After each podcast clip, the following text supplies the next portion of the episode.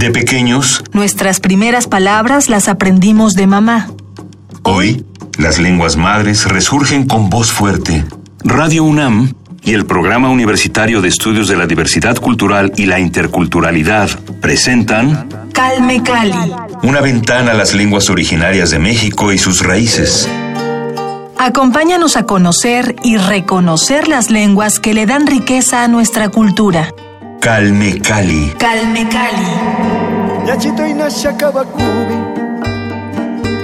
Ituyo yusha iyo yo Dapishani iyo kubuyo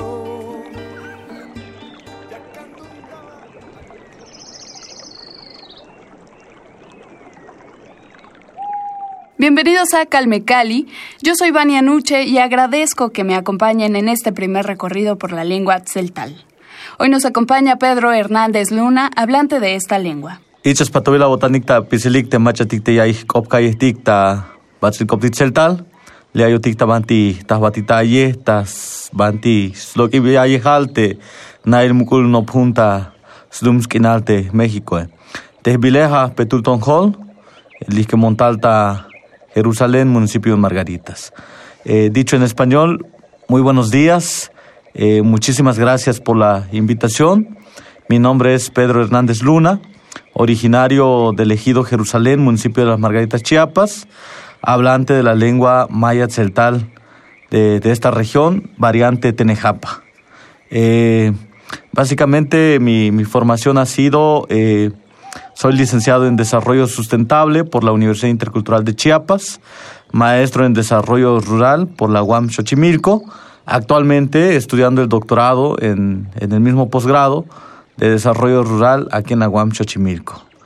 Eh, vaya, eh, los trabajos que hasta ahora he desarrollado de manera muy concreta ha sido la tesis de licenciatura sobre conocimientos y prácticas celtales para el autodesarrollo comunitario y la tesis de maestría que ya está disponible como libro en versión digital, Interculturalidad, Buen Vivir y Derechos Comunitarios en Chiapas.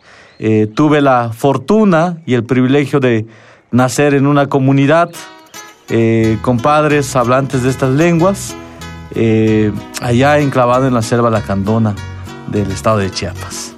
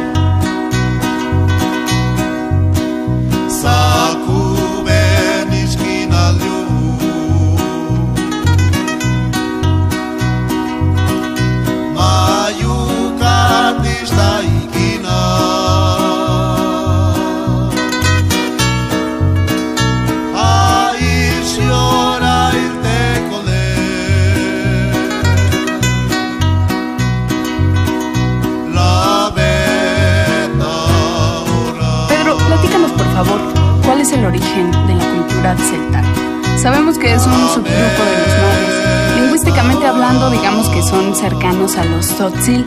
De hecho, hasta el principio del último periodo de la historia maya, cerca del año 1200 de la era cristiana, el celtal y el tzotzil no eran lenguas distinguibles, pero hoy en día, ¿en qué se diferencian? Efectivamente, creo que hay este, diversas, diversos grupos étnicos eh, que procedemos de la raíz maya. Eh, de las cuales encontramos la lengua celtal o los celtales, que empezaré diciendo que la definición de nosotros como celtales, eh, el mismo concepto celtal se nos fue impuesto. No es una palabra, un concepto dicho en nuestra lengua originaria, sino que desde nuestra cosmovisión, como pueblos celtales, nos referimos a los Batzilwinik Ansetik, los hombres y mujeres verdaderos. Eh, de ahí parte la, el Batzilkop como la palabra verdadera que ha tenido vigencia por muchos, por muchos años con nuestros ancestros y todavía nuestros abuelos, eh, en el que no se necesitaba precisamente firmar algún documento para empeñar la palabra para algún compromiso en la vida comunitaria de nuestro pueblo.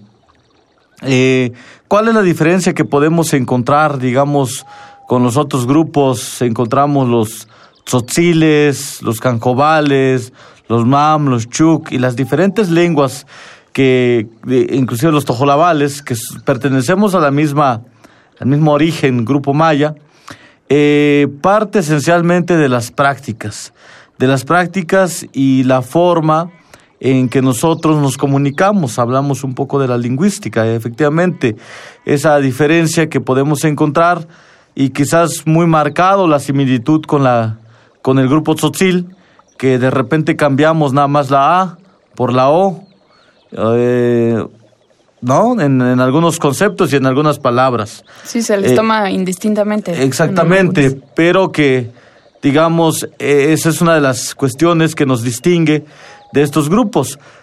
Pero también es válido decir que dentro de los celtales existe una variante dialectal eh, que podemos encontrar, los celtales de Tenejapa, como los celtales de Ocosingo, como el celtal de Chilón o de Bachajón, que tienen diferencias muy marcados e inclusive palabras y conceptos muy distintas, pero que no dejan de ser celtal sino que la misma, el mismo contexto en el que nos vamos ubicando, que nos hemos desarrollado territorialmente, también va marcando esa, esa diferencia eh, de la forma, de la manera lingüística de nuestra comunicación.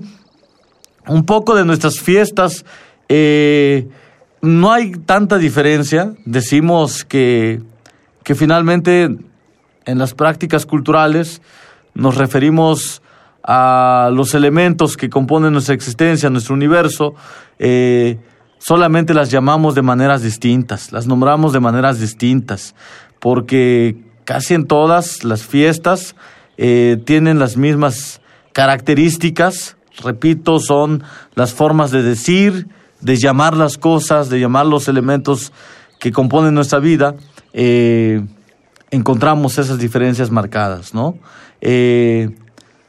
Y obviamente la, también la otra cuestión que también fue una imposición, la indumentaria, ¿no? Eh, que esto viene justamente desde los tiempos de, de las haciendas, en que los eh, patrones necesitaban cómo identificar o cómo clasificar sus trabajadores y que de ahí viene toda una serie de, de imposiciones, pero que al final de cuentas, eh, en la sabiduría de nuestros abuelos, le fueron dando un significado. O sea, más allá de ver como un elemento ajeno, nuestros propios abuelos, nuestras propias madres, quienes actualmente hacen los diferentes tipos de bordados, le han dado un significado impresionante, que, que, te, que vamos desde una cuestión simple en la representación de la diversidad biológica en los ecosistemas hasta la representación de la cosmovisión de todo un pueblo, ¿no? El significado cosmogónico que cada elemento, cada figura que se va introduciendo en estas artes que hacen y que crean nuestras, nuestros abuelos y nuestras abuelas en tiempos pasados, pero que siguen vigentes en, en la actualidad, ¿no? Hay una lección pendiente justamente con los pueblos indígenas el conocer, conocer la cultura no significa saber traducir, porque traducir significa traicionar el conocimiento. traicionar. Traicionar el sentido original Sí, de claro. las prácticas. Porque no hay los términos Porque no hay los términos del celtal al castellano. Hay este eh, conceptos que no tienen traducción al castellano. Eh, utilizamos eh, el alfabeto que conocemos, agregando principalmente la glotal. Eh, por ejemplo, el cal, cal, el sonido de k, k, ¿no? Que es la característica más importante que tiene nuestra lengua. Eh, pero de ahí la, la glotal, la glotal creo, creo, creo que es el elemento más importante que está, que marca la diferencia de, de nuestra lengua y que le da sentido a la palabra, porque sin ella muchos conceptos no se entenderían. Pero de este sentido eh, encontramos precisamente la, la, la riqueza que, que podemos mencionar eh, desde la forma de concebir el mundo, el desnailquinal, el de Ushuta el Batik, el de Tzahta el Batik, el de eh, Scananta el Batik y de otras prácticas que podemos enlistar que quitándole justamente en algún momento el glotal pierde sentido y significado.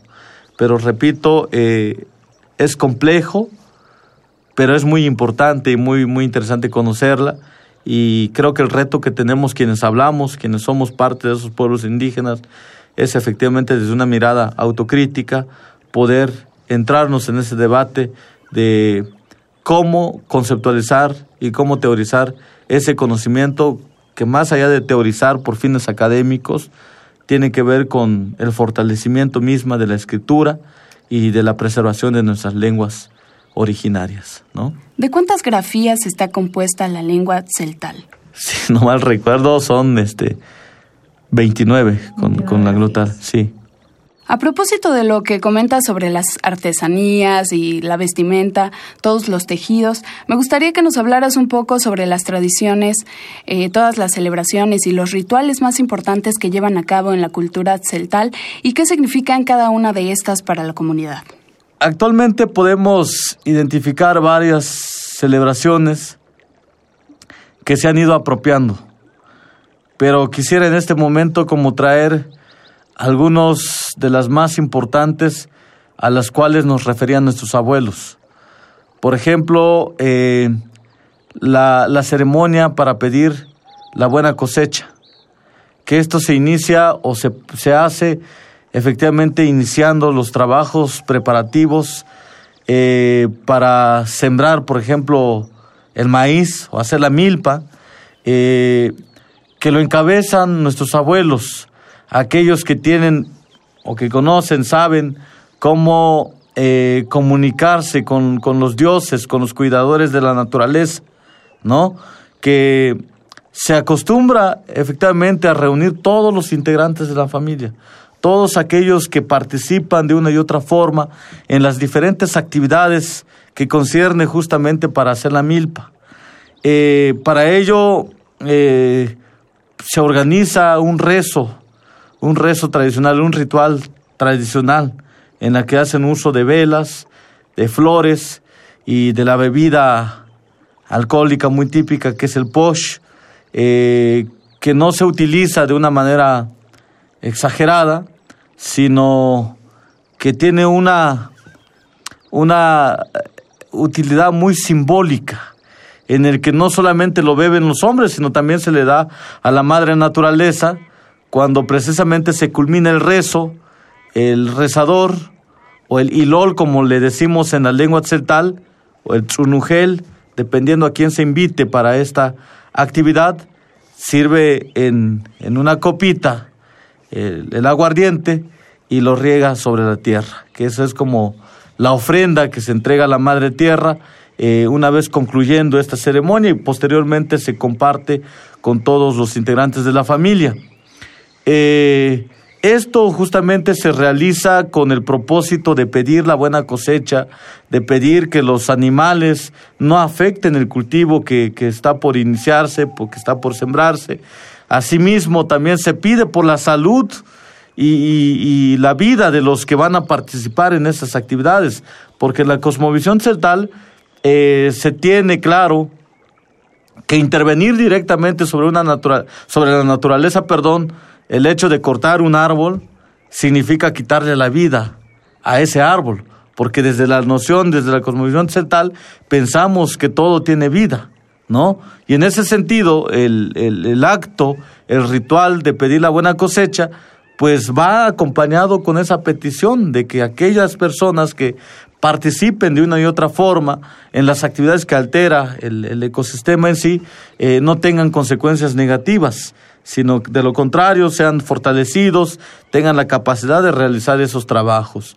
Eh, la otra parte que también es, es muy común eh, en nuestras comunidades celtales es para pedir la, la, la vida, la salud de nuestra comunidad que eventualmente en algunas ocasiones estos, estos personajes, estos actores eh, que los nombramos como iloles, como tsunujeles, eh, en algún momento detectan algunas cuestiones irregulares en la vida social, como por ejemplo las enfermedades muy frecuentes, la caída de las cosechas o diferentes situaciones anormales que, vemos en la comunidad, eh, por lo general se recurre justamente a realizar esa, esa ceremonia para pedir la, como la recuperación de la paz en la comunidad. Y, se lleva nuevamente las, los diferentes actos ceremoniales donde usan cohetes, usan velas, eh, también consumen aguardiente y se convoca en, en lo general a todos los, los eh, habitantes de la comunidad. Particularmente te puedo hablar de Jerusalén, eh, que, que, en esta ceremonia se invitan a, toda, a, a, todos los integrantes de la comunidad sin importar la religión que profesen. Y hay una respuesta positiva, la gente participa, la gente aporta eh, con lo que pueda, con especies, coopera económicamente con lo que se necesita, repito, sin distinguir ninguna cuestión religiosa. Y de ahí encontramos otras prácticas, por ejemplo, el día ahora conocido como el Día de la Santa Cruz, que decimos en Cetal, eh, Skinha, que es la fiesta del agua, eh, de la misma forma, ¿no? Eh, se reúnen, se organizan para ir en los manantiales, para, para pedir, para ofrendar a los dioses de, por esa oportunidad, por esa dicha de tener este vital líquido, eh, con todo un procedimiento ritual tradicional, eh, acompañado justamente con, con bebidas, con comida, que esto es lo que ha marcado quizás la, la organización comunitaria, particularmente en Jerusalén, eh, que aún siendo una comunidad donde hay presencia de diferentes eh, religiones, que podría mencionarte como ocho religiones, no ha sido un impedimento, uh -huh. sino todo lo contrario. Cuando se aproximan estas fechas, que ahora lo hacen justamente el 3 de mayo, eh, todos los habitantes cooperan. Cooperan y asisten en donde está el manantial y todos participan en las actividades que les corresponde cada uno, ¿no? Eh, de ahí podemos enlistar diferentes este, eh, fiestas muy importantes que, que se van dando. Eh, encontramos el Día de los Muertos, que desde alguna manera todavía se sigue practicando eh, desde una manera tradicional en el que se preparan algunos platillos típicos, que es la carne ahumada con verduras nativos y, de la región, y se ofrenda justamente en los altares o en la tumba de los familiares fallecidos.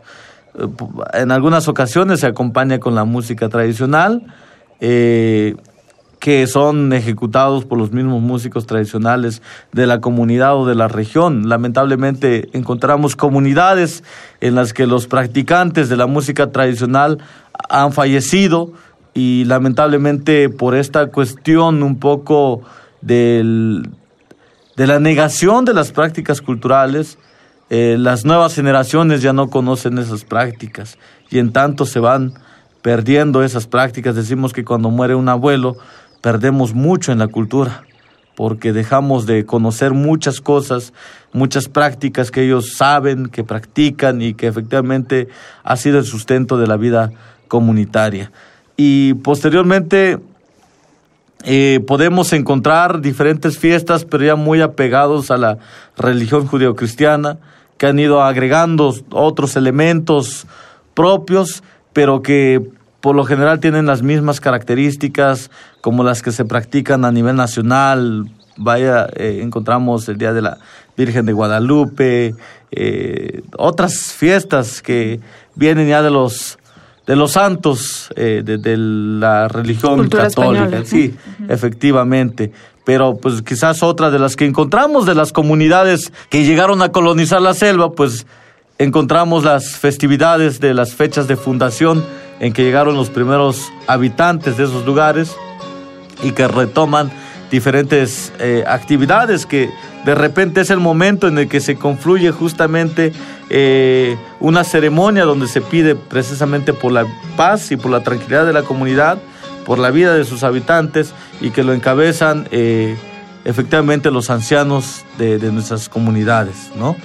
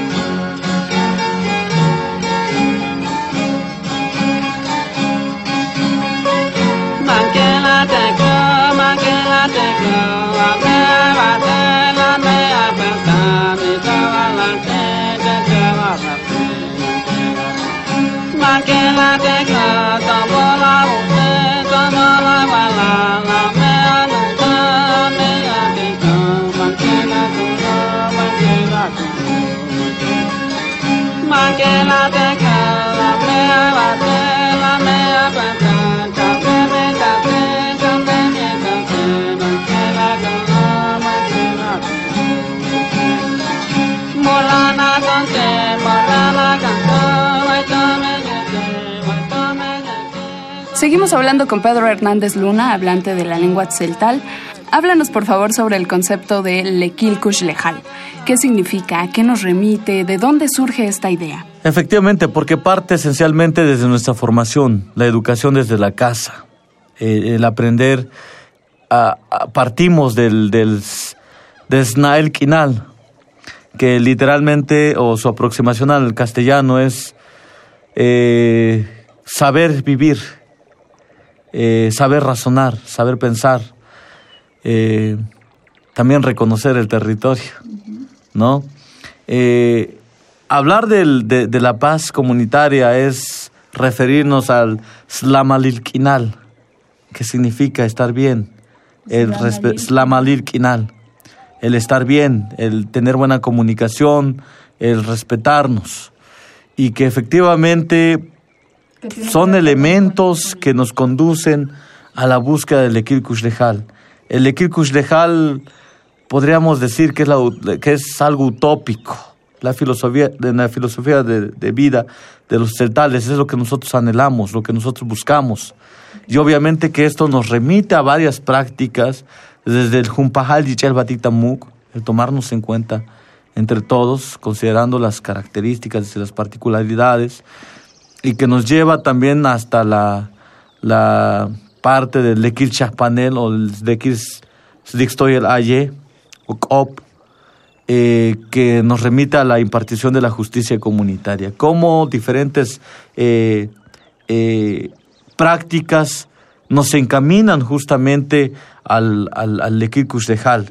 Te cito un ejemplo, por ej- eh, mi abuela me decía, ¿no? Tosh Abakaba, Tosh Benat, Lex Kushnat, Na Ayayel Aye, Ihanta Beel, Suente Ata del Lekir Kushdejal. Dicho en español, camina bien, aprende a respetar, aprende a escuchar, para que tengas la buena vida. Trabaja bien y aprende a trabajar. sé honesto contigo mismo y con, con los compañeros. Son elementos muy esenciales en nuestra vida comunitaria. Que cuando nosotros hablamos del Lekirkush Rejal no significa eh, tener bienes materiales, sino que es esa otra forma de entender eh, tener una vida digna. Desde la manera en que te dicen, Ijanta Atel, se sea inteligente en trabajar, es que aprendas a, a, cultivar la tierra, que aprendas a hacer la milpa y que de ello sea el sustento de tu familia, efectivamente.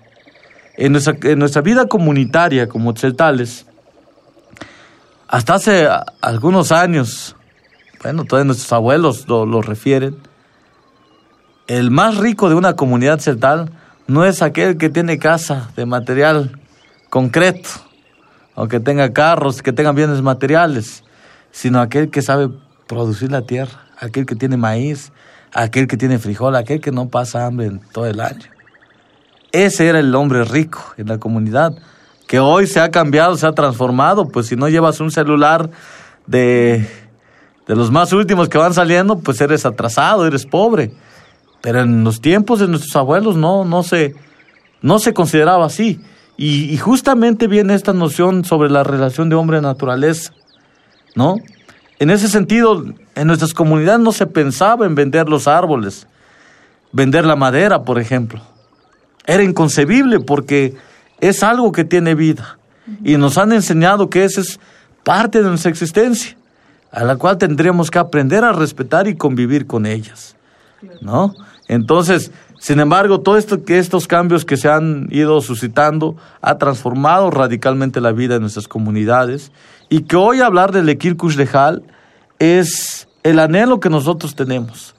Es la posibilidad donde todavía queremos caminar y que sigue vigente y que sigue estando allí eh, como esa esperanza que, que, que vemos en nuestras comunidades, pero que la tenemos que mirar de manera autocrítica, no esencialista porque caeríamos en un error decir que el, el Dejal de los cetales de Jerusalén o de los cetales de Chiapas va a servir para salvar a todos los pueblos indígenas de México.